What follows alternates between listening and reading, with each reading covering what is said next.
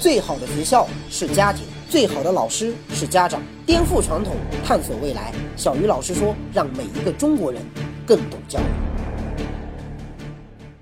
大家好，欢迎来到小鱼老师说。又是一年的高考结束了，又是一大批的孩子解放了。当然，这个解放是加引号了啊！我相信，在中国每一个参加过高考的人，回忆起那一段惊险刺激的岁月，都是五味杂陈呐。那今天我们就来好好的聊一聊高考这个让我们又爱又恨的东西吧。首先声明啊，为了做今天这期节目，我还干了一件特别伤元气的事情，那就是参加了一回高考。我把去年，就是二零一四年的浙江高考真题卷拿出来做了一遍，结果那是相当的不乐观啊。用我们老师的话说，就是形势非常的严峻。先来说说数学吧。我当年高考的时候是一百二十多分啊，然后我今天再去做十道选择题，我真正会做的就两道题，后面的什么填空题啊、解答题啊，还有求证题啊，我一道都不会做，真的是一道都不会做啊！所以很多乱七八糟的符号，我现在几乎连看都看不懂。那这张试卷如果现在真的让我考哈，绝对不超过二十分，这还是在我运气比较好的情况下。我相信，如果你让什么李嘉诚啊、马云啊，或者那些教育部的领导过来做做这样一套卷子哈，他们应该比我也好不到哪儿去。我们通过调查美国、日本、韩国还有中国台湾的高考试卷发现哈，咱们中国的数学考题真的是最难的，跟日本、韩国这样有应试传统的国家比起来还稍微好一点哈。那跟美国这样的国家比，我们的数学考试的难度那真的拉出别人一大截。你可以去看看美国的 SAT 考试哈，数学题的那个难度跟咱们的中考水平差不多。可是令人费解的是，我们的学生学的这么难，这么累。新中国成立之后，中国几乎就再也没有出过什么大师级的数学家，这到底是为什么呢？那数学是我的弱科哈，文综当年可是我的强项啊，我高考文综可是两百五十分以上的，结果我打开试卷一看啊，真的彻底的崩溃了。选择题三十五道，我做错了整整二十一道。我发现很多题目我做错了啊，其实不是因为我的知识面不够，也不是因为我不理解这道题，而是因为我不理解出题者者的思维方式。比如说。这一套卷子当中的选择题的第三题考的是学生对中亚丝绸之路经济带的理解，这是一个国家战略问题呀。那正常情况下，我们真正应该考的是学生对这个战略背后哈它所隐藏着的经济价值和社会价值的理解才对嘛。比如说，我们为什么要搞这么一条丝绸之路经济带啊？那原因有很多啊。首先，以美国为首的新的世贸规则正在形成，也就是说，人家在搞一个新的 WTO，试图把咱们中国排除在外。外，那我们肯定要有应对措施，以保证我们国家在未来的国际竞争中取得战略主动权嘛。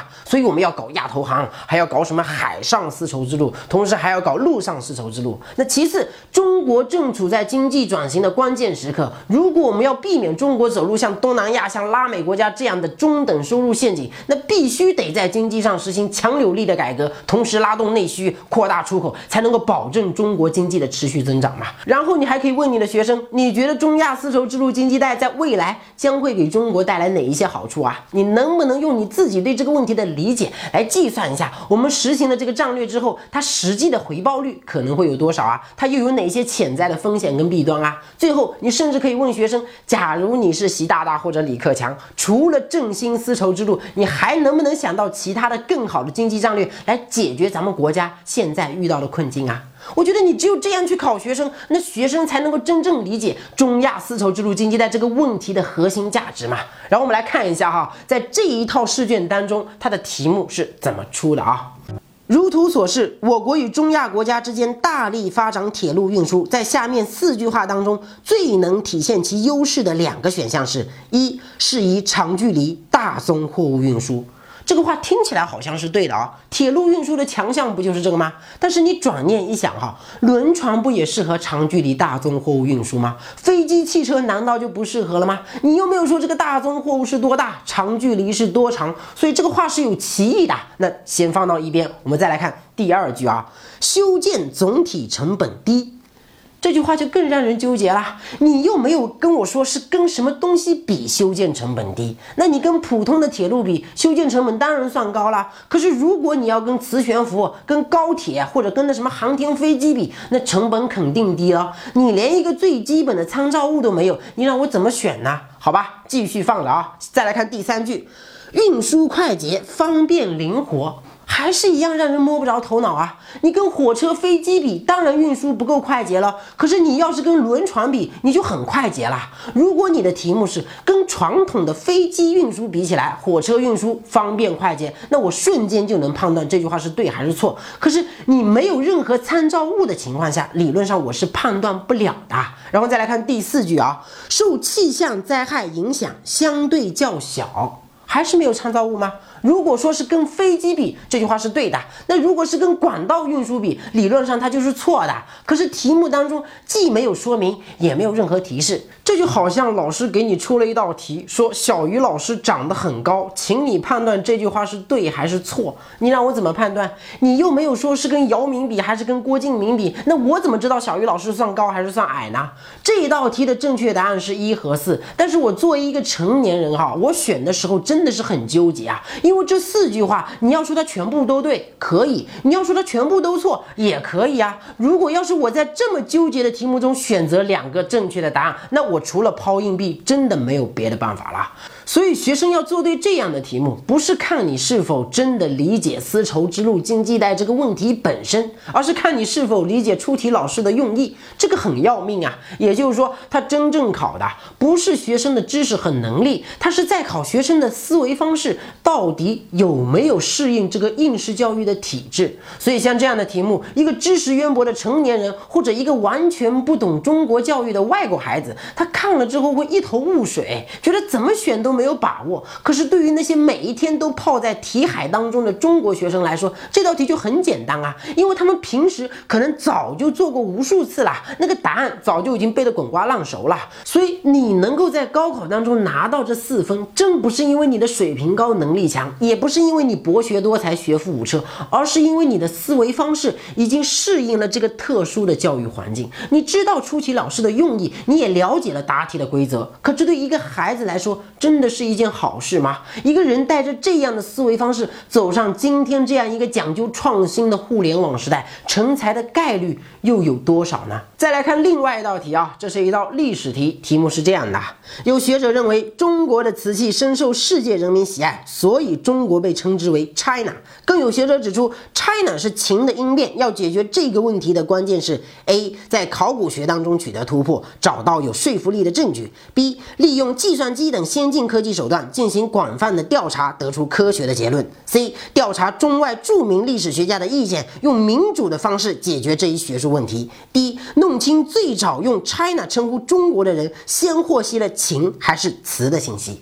这道题的正确答案是 D，但是我做这道题的时候，我就完全不理解啊。A 为什么错啊？在考古学当中取得突破，找到有说服力的证据，难道不是我们研究 China 来历的关键吗？那 B 又为什么错啊？利用计算机等先进手段进行广泛的调查，得出科学的结论，它怎么就错了呢？我甚至觉得 A 和 B 这两个答案比 D 这个答案要正确的多啊！因为你要找到那个最早用 China 称呼中国的人太难了。其实不就等于是要先在考古学当中取得突破，找到有说服力的证据吗？不就等于是要用？用一些高科技的手段来得出科学的结论吗？凭什么只有 D 这个答案是正确的呢？这哪里是在考你啊？这分明就是在刁难你嘛！所以像这样的题目啊，一个中国学生之所以能够很容易的答对，仅仅是因为熟能生巧而已。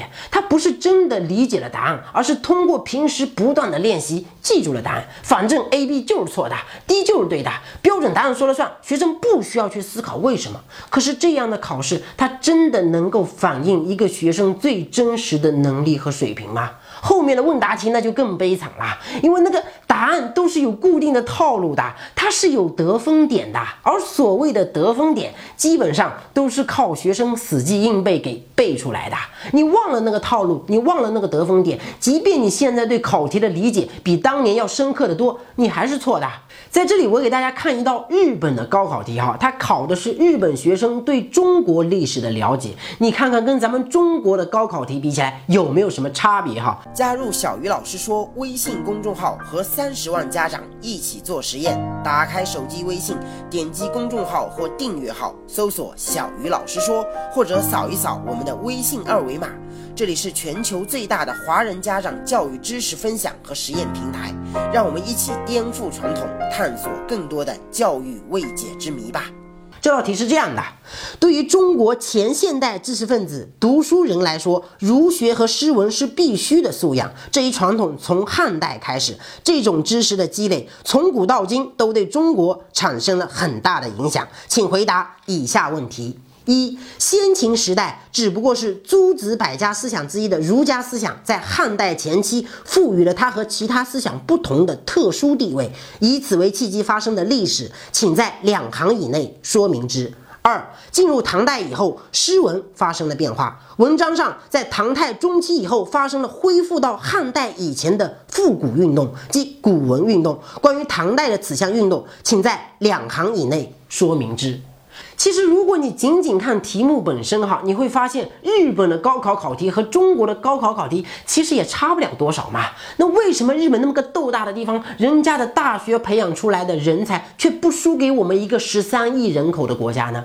因为大家对答案的理解不一样，日本的教育其实是典型的结合了中西方教育的精髓，它既有中国的勤奋讲究理论，又学习了西方的自由讲究实践。这样一来，它就会更加注重学生在学习过程中对所学知识的实际应用能力。所以，我们发现哈，日本的孩子从小学开始，老师就会要求他们在教室里学这个东西，学那个东西，学生独立培养兴趣的这个机会远远高于中国的孩子，因为。在大部分发达国家，你光考试好是没有用的，是进不了名牌大学的，你还得参加社会实践或者参加各个大学的自主招生面试，所以能力本身就是他们考试想要考察的重点啊。但是在中国，我们只要分数高就能够进名校，所以我们的考试是不需要考察学生的真才实学的。那在这样的情况之下，你培养出高分低能的人才概率肯定就比别人高了吗？再来说说语文。就我一直觉得语文应该算我的强项啊，因为语文的本质是什么？语是语言，文是文字。说白了，学语文最终就为了两样东西嘛：一，你的口才水平啊，虽然我的普通话很不标准，但是我的口才应该还算可以啊。二，你的写作能力，我觉得这两样东西，我跟同龄人比起来，应该还算可以吧。而且我从高中到大学还写过好几部长篇小说呢。但是我要说但是了啊！我以前语文考试的时候，前三道选择题我基本上全是懵的，因为真的是完全不会做，对我来说太难了。所以我一般都是把整张试卷全部都做好了之后啊，我再回过头来做前面的三道选择题。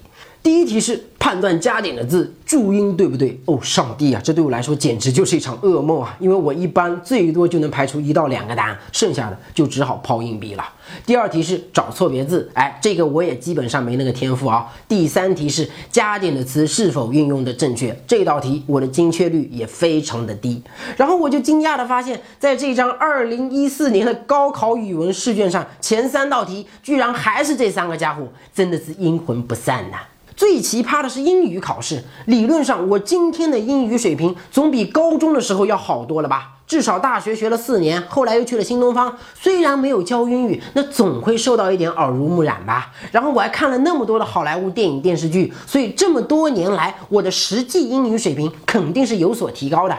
可是我却惊讶的发现，哈，我考这张英语试卷的时候，最终的成绩却比当年退步了一大截。我当年高考哈英语考了一百零九分，算比较差的。现在我他妈只考了六十四分，因为那些语法什么的，我几乎全忘光了。很奇怪啊，人家英国人、美国人自己学英语的时候都很少考语法，结果咱们中国的孩子每天在那里研究什么主谓宾，最后学了十几年的英语，碰到个老外还是只能用中文来交流，有什么意义呢？然后我算了一下，如果按照我现在的水平去参加高考，哈，总分最多也就两百分左右，这个分数差不多只有我当年高考成绩的三分之一。很多人可能会说，小鱼老师你不正常，你脑子太容易忘记了。为了证明我不是个案啊，我还特意让我身边的几个学霸朋友做了一下这套卷子。他们当中有浙大毕业的，有交大毕业的，有复旦毕业的，还有从香港中文大学毕业回来的。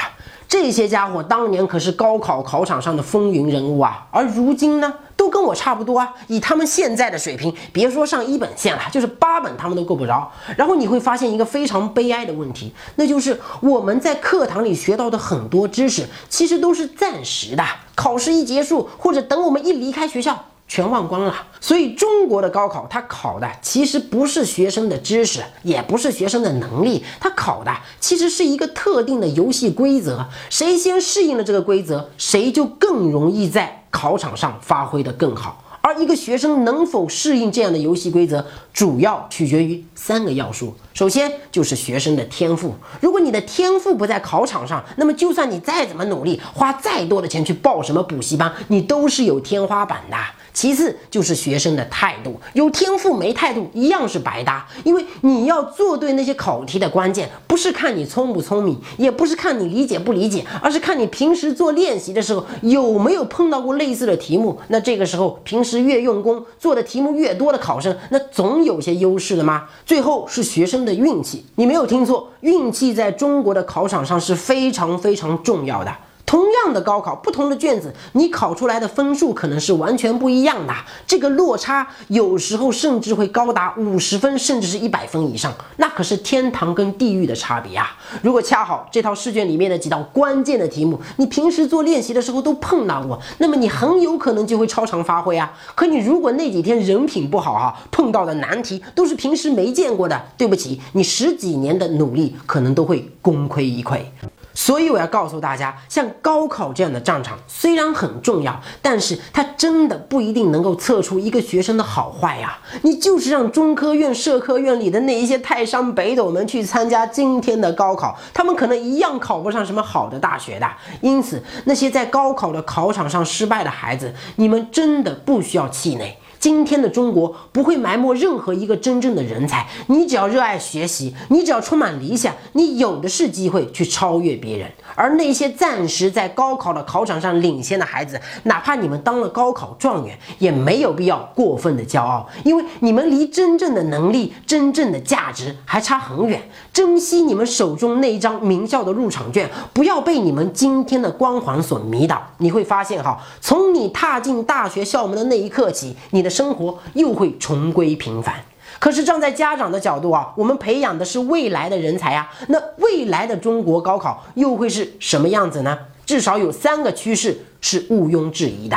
首先就是学生的技能水平和特长将会变得越来越重要。其实这一轮的高考改革已经慢慢的体现出了这个趋势了啊！你比如说高考不分文理科，降低英语在高考中的占比，一年两考不划一本线，很多学校还增设了技能课，开始实行走读制。这些措施其实都是在向国外学习，在向国际接轨呀。从国家的角度来说，我们希望通过这样的方式来弱化一考定终身的历史，给学生更多的空间去培养他们的热爱。兴趣、特长和实践的能力。虽然我们还不知道二零一七年这一套高考改革方案最终会给我们国家带来怎样的影响啊，因为大家都知道，中国人最擅长的就是上有政策，下有对策。我看到很多高中的那个高考改革之后的那个课程表啊，学生的课业负担不但没有减轻，反而加重了，因为他们还是在用应试教育的思维在搞素质教育。但是从长远来看，实践跟理论结合，技能跟教材同步，这是一个大的趋势。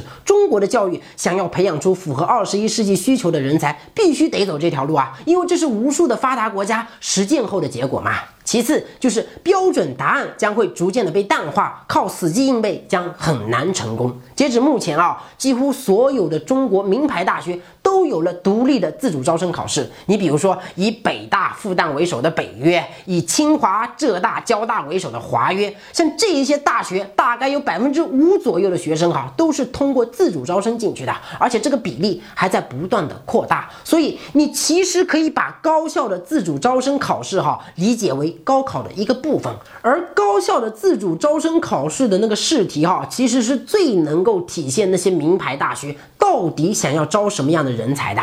那我们现在就来看一下啊，像清华、北大这样的学校，他们的自主招生考试的试题到底长什么样？第一题，请问人的生命是否属于自己？第二题，哥本哈根会议是一场政治博弈吗？第三题，假如你是联合国秘书长，你如何解决索马里海盗问题？第四题，你觉得中国目前是否有信仰和道德、伦理、法治是否有冲突？这是二零一零年北京大学的几道自主招生考试的面试题。我们再来看看清华的啊。第一题，请你就张磊向耶鲁大学捐款八百八十八万八千八百八十八美元发表你的看法。第二题，《阿凡达》很火，欧美大片，日本动漫也很受欢迎，如何在这种环境下发展中国文化？第三题，中国是否已经进入了高房价时代？你怎么看待这个问题？这是清华大学二零一零年的自主招生考试面试题，像浙大、交大、复旦这些学校的面试题，其实也都差不多。这些题目看上去都非常的简单哈，都没有标准答案，但其实最能够体现一个学生的真才实学。而这一些名牌大学今天的自主招生考试试题，其实就是未来中国高考的试题呀。在这样的大环境中，你的孩子做好准备了吗？第三。通过其他渠道进入名校的学生将会越来越多，高考这座独木桥一定会被慢慢的拆掉，谁也阻挡不了。在不远的将来，自主招生考试。保送、技能、特长、社会实践、出国留学，这些都有可能成为你的孩子进入名校的渠道。如果你今天还打算用纯应试的方式来培养你正在念小学、念幼儿园的孩子，那很有可能等孩子高考的时候，你会发现你这么多年的努力其实走的是一条弯路啊！所以家长的眼睛一定要往前看，因为你培养的人才不是今天的人才，而是未来的人才，所以你更应。该学会去判判断未来的趋势。小鱼老师说，每一个中国人都应该更懂教育。今天的节目咱们先聊到这里，下期节目再见。